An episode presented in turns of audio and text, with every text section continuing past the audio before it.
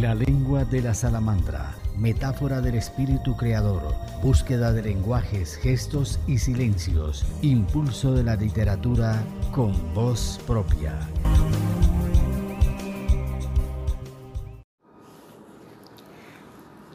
La invitada a este episodio es Valeria Uribe Zapata, de Medellín, Colombia. Queridos terrícolas, hoy les presentamos a esta mujer extrahumana.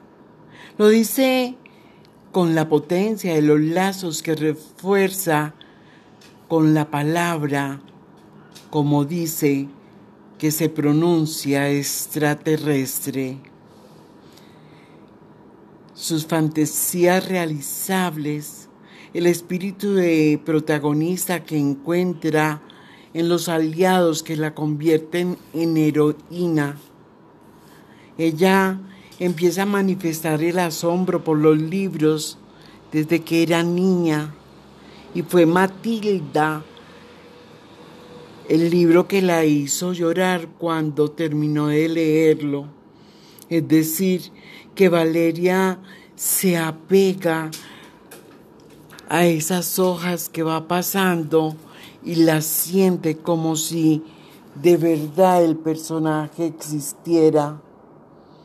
Ella no se limita a la realidad, es decir, que por pura curiosidad echa una mirada a los colores que transforma como motivo de ensueño sobre sus gustos y pasiones. A veces creía que ser ciego es otra manera de ver más y lo hace para experimentar cómo pasa el mundo por ahí anticipa lo que podría ser su encuentro con el admirado escritor Edgar Allan Poe. Ella lo saludaría y le diría naturalmente, hola mi querido Alan, te hablaré del cuervo, de la rama, del cielo, de la lluvia, con ese ritmo obsesivo de las frases, de las historias que la conmueven. Sitúa la acción en el planeta Tierra y crea esa confusión a través de temas profundamente humanos de gran actualidad. Es una joven que lleva el arte por dentro y está aquí para conversar sobre temas humanos. Es un asunto de una voz narrativa que escapa de lo normal y trasciende, porque ella asiste a la dicha de la mujer asombrada, de la imaginera y de la niña inocente recuperada que siempre la habita y guarda en el cofre de la memoria imágenes de todo lo que ve. Ha atravesado bosques y montañas, ha cruzado ríos y quebradas, ha visto casitas de bareque olvidadas y vencijadas y otras sostenidas por los recuerdos. Todo esto pasa por los libros que ella disfruta y lee con pasión. Además, es una mujer que desliza el pincel en diferentes líneas y le da forma a las imágenes. Es artista plástica y tiene el arte, la poesía y la pintura como cualidades que llegaron con ella para habitar este cielo como espiral que nos acerca y nos aleja del centro para llegar ahora a su propia voz. Mm, Valeria Uribe Zapata, más bien Valeria Zapata, porque ese no es su primer apellido. Es una persona entre las 8 mil millones de personas que hay en el mundo, una persona más. Que les muy difícil responder esta pregunta porque no me defino como algo establecido ni tampoco puedo responder directamente quién soy. Reconozco mucho los cambios que he tenido, así que se me es difícil establecerme como algo y definirme como algo concreto. Sin embargo, podría decir que es, me considero una artista en proceso y también como alguien que le gusta hacerse a sí misma feliz y a los demás.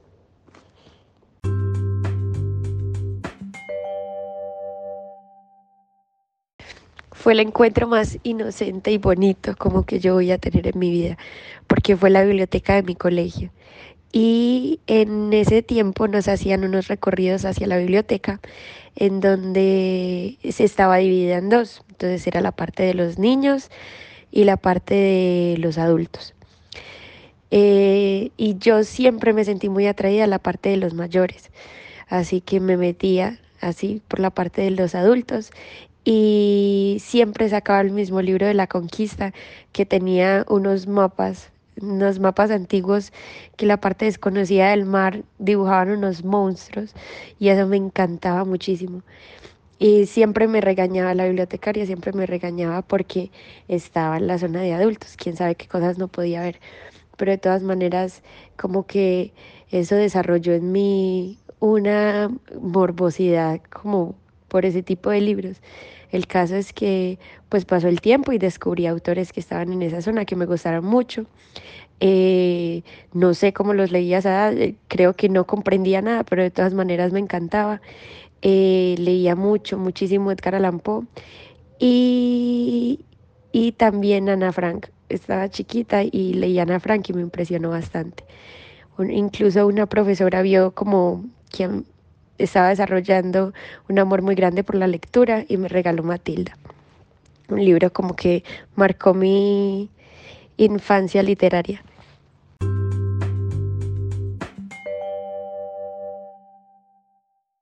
Ay, Matilda. Matilda a mí me dio poderes de pequeña.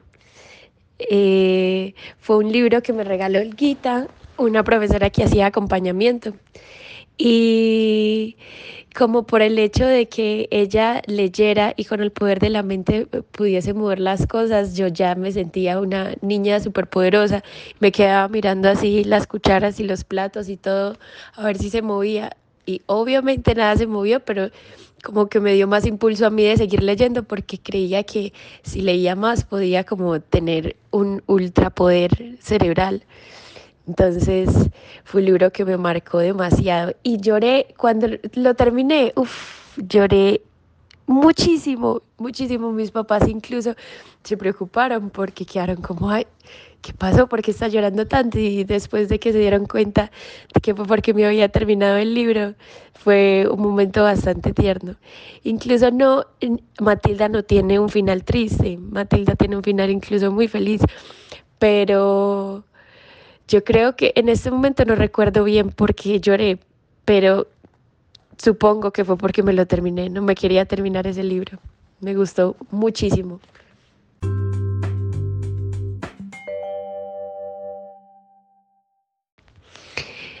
A mí me parece bastante importante a la hora de ver alguna imagen, ya sea dibujo, pintura, fotografía, cualquier representación pictórica, es fundamental sentirse parte de ella. No, porque nosotros tendemos mucho a verla y decir si nos gusta, si no nos gusta, si nos parece bonita, eh, a criticar su estética o a pasar como desapercibidos. Pero a mí me parece bastante importante sentirse una y meterse dentro del cuadro, meterse dentro de la foto. Y yo solía hacer mucho eso, por ejemplo, con los mapas. Me imaginaba con ropa de pirata y navegando en esos mares. O por ejemplo con los dibujos animados también como yo dentro de la situación. Entonces yo creo que eso me permitía mucho disfrutar y sentirme, darme como un escape de, de la cotidianidad y hacerme una con los mapas que veía de que si estuviera viendo el monstruo así al frente mío. Era un ejercicio de mucha imaginación y bastante creatividad. Eh, pero no se me hacía tan difícil en esa época que uno de niño tiene una inocencia muy hermosa y todo eso se le hace bastante fácil. Todavía incluso lo sigo practicando bastante, pero es un poquito más complicado que antes. Pero es, es un ejercicio que todos deberíamos hacerlo.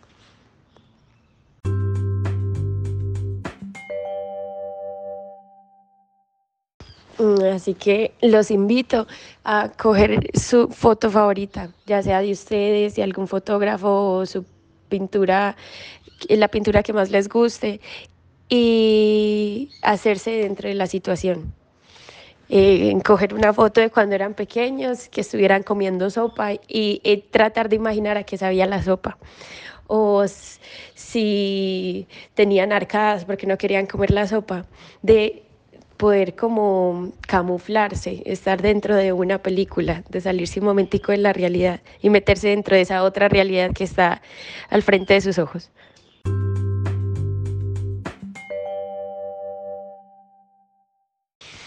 El cuento mío con Edgar Allan nació de pura morbosidad infantil y después se desarrolló un gusto y una pasión súper fuerte por leer sus cuentos.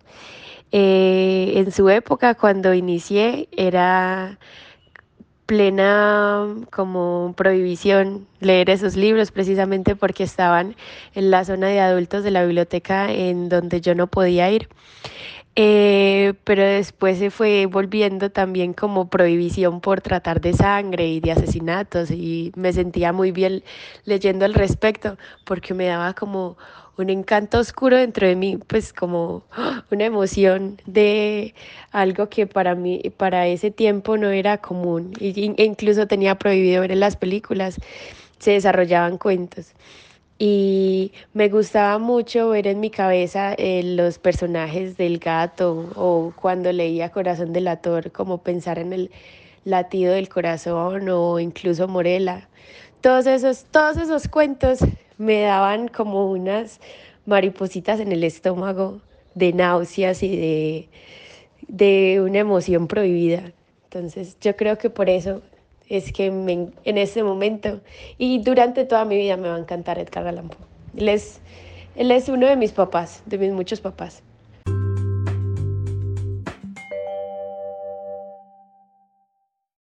Recuerdo que las veces que he leído Corazón del Ator, siempre se me interioriza bastante. Escucho el latido del corazón cuando dicen que se va aumentando muchísimo más. Y, es que la forma de escribir de, de Edgar Allan Poe es, es bastante física, como uno lee todo lo que le está escribiendo y se va desarrollando como una serie o una película en la cabeza todo es muy claro. Entonces los sonidos y los sabores eh, como que se aumentan cada vez que uno va leyendo cada, cada línea. Es muy bonito. Se los recomiendo bastante. 10 de 10.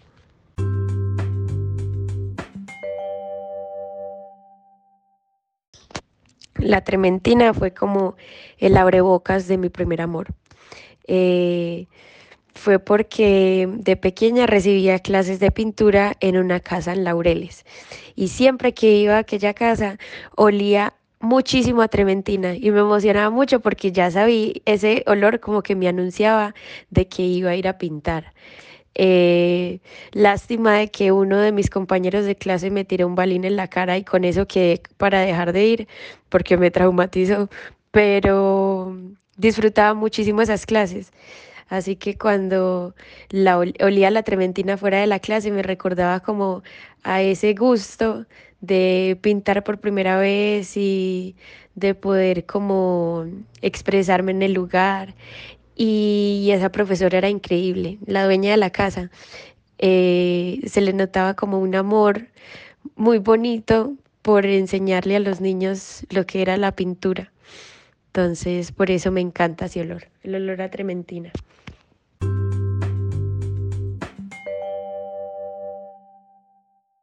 Una vez estaba hablando con un profesor de arte acerca de mi, de mi gusto por el olor a la trementina y me recomendó un poema muy hermoso que se llama Ebrio de Trementina y Largos Besos de Pablo Neruda y me sentí bastante feliz al leerlo. Literal, leerlo es como oler un poquito de trementina.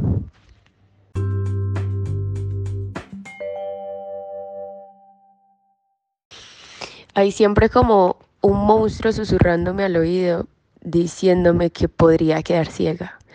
Y pensar eso me, me hace dar tanto miedo, pero es como un miedo bonito. Así que cada vez que pienso eso, intento acumular todos los colores que están a mi alrededor. Como saber de que esta montaña que está al frente mío es verde, pero si se aleja está azul, de que los colores de los árboles son verdes, pero en tonalidades diferentes, como es algo que uno ve todos los días, pero no está totalmente consciente de lo bonito que son los colores que nos rodean. Y eso, por ejemplo, también me frustra bastante con la pintura porque me gustaría poner todos los colores en una pintura y poder representar no tanto las cosas tal cual son, sino las cosas tal cual las veo y las siento. Y entonces odio mucho, como odio mucho que me gusten tanto los colores. Son, son muy vitales para todo.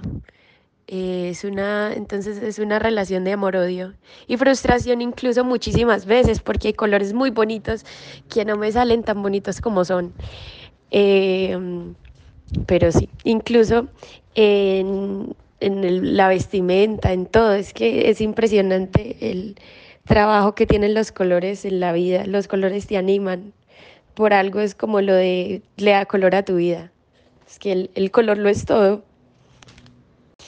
Y ese monstruo que me susurra como al oído y que podría quedar ciega a veces como que se empelicula bastante y hace como que cierre los ojos cuando voy caminando en un andén y solo pise esas baldosas de, bolitas que hay en la calle, lo que siguen los, los ciegos. Entonces hago la actividad de parar donde debería parar o los ascensores cuando hay números con braille tocarlos.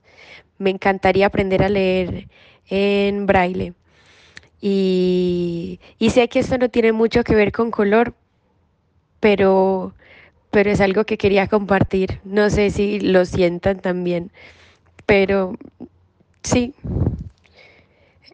me hace, me hace como pensar del color algo que es infinito pero limitado, de que solo mis ojos lo pueden ver y tengo que aprovechar que en este momento tengo unos ojos que me dejan verlos.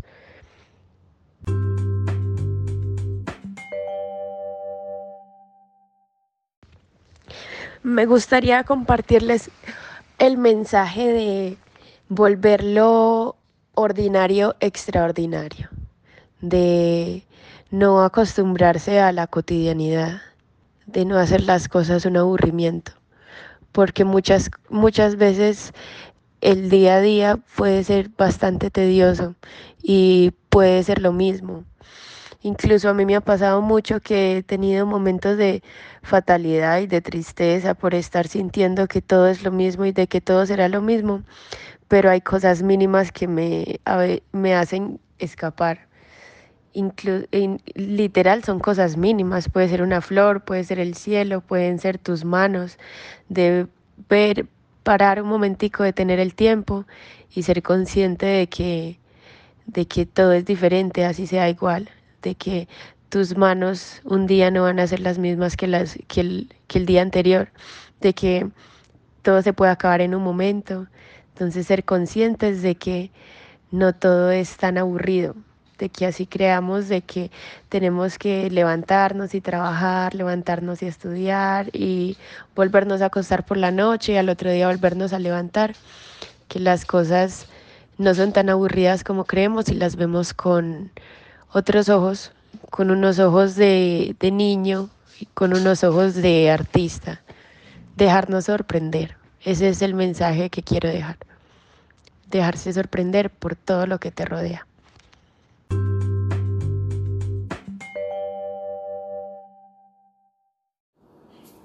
Bienvenidos a la lengua de la salamandra.